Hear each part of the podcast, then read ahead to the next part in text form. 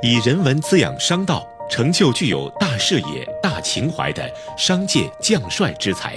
欢迎来到君子之道人文商道讲堂。本节目由复旦大学 EMBA 和第一财经广播联合制作播出。对于老年人和患有基础疾病的人来说，感染新冠和转为重症的风险较高。理论上，老龄化程度较高的国家，新冠感染率、死亡率相对会更高。当然，这也受到国家的防疫系统、政府的行为、当地的文化，包括人们对隔离的基本态度等因素影响而产生很大差异。本期节目将请到著名人口学家、复旦大学文科资深教授、2017年复旦管理学杰出贡献奖获得者彭希哲，为大家讲述。在新环境下应对中国人口老龄化的思考，我是声音转述人杨申。应对老龄化是一个很大的题目，老龄社会形态的影响涉及到一个国家经济、政治、文化等各个方面。我今天讲的主要聚焦在老年服务体系。老年人的免疫系统比较弱，新冠病毒更容易通过攻击呼吸道的黏膜细胞感染肺部。总体来说，受新冠影响风险最大的是老年人。当人们面临公共安全危机，或者说面临紧缺资源的不同人群当中分配的时候，常常会看到对老年人的年龄歧视。最近有个跨国家的调查，有一个问题就是说，当两个人都要做心脏手术，一个三十岁，一个七十岁，你觉得应当给谁先做？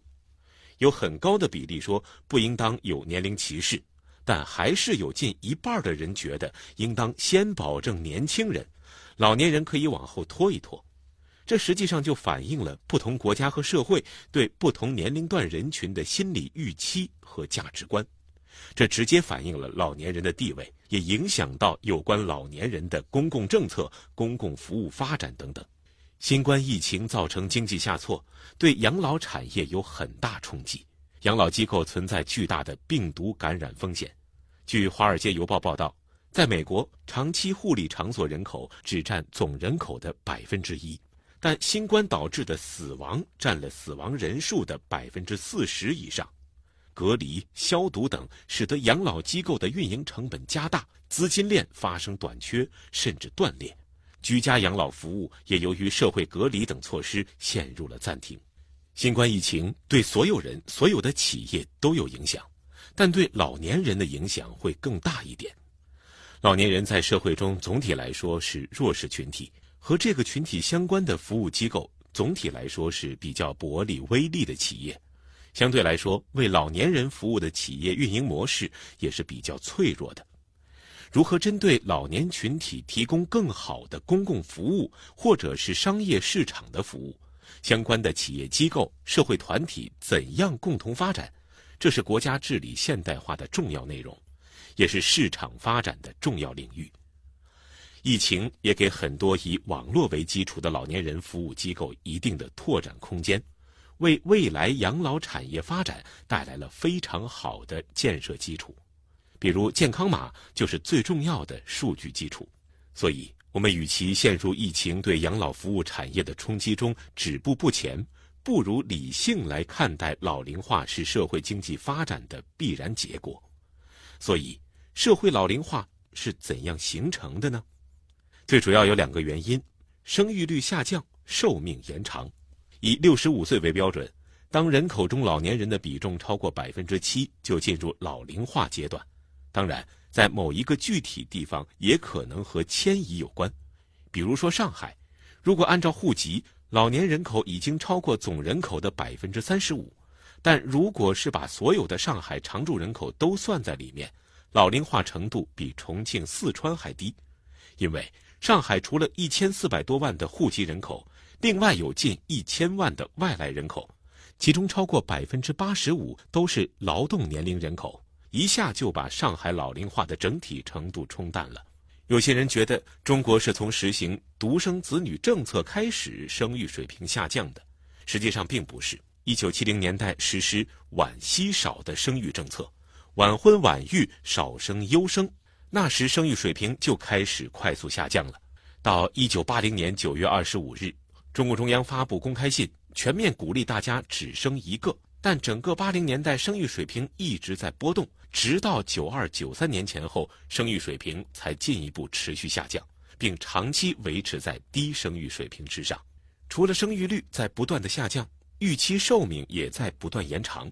从一八四零年到二零二零年，全人类的预期寿命一直在持续增长。到底人类的寿命有没有增长极限呢？科学家还没有定论。未来如果把基因治疗、基因编辑等应用进来，就很难说我们的寿命增长会有极限了。到二零一五年，已经有六十多个国家和地区进入老龄化。按照联合国的预测，到二零五零年，会有一百五十七个国家和地区进入人口老龄化。这是一个人口变化必然的过程，也是社会经济发展的过程。社会经济越发达，人就越不想生孩子，或者生的少。寿命则会延长，全世界各国和地区或迟或早都要进入人口老龄化。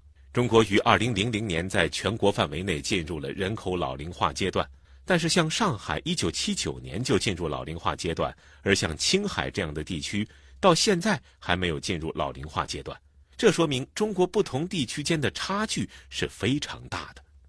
我们再来看看中国老龄化的特点，第一个特点。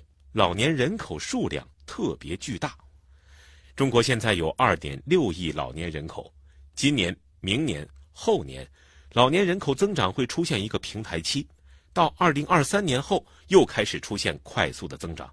出现这个平台期，是因为在三年自然灾害期间，中国少出生两千万人，此后在一九六三年及以后又是一个出生高峰，所以从二零二三年到二零四零年前后。差不多二十年的时间，中国老年人口将有急剧增长，这个状况一直要持续到二零五零年前后达到顶峰，之后由于存量减少，增量也减少，整个中国老龄人口的规模会逐渐减少。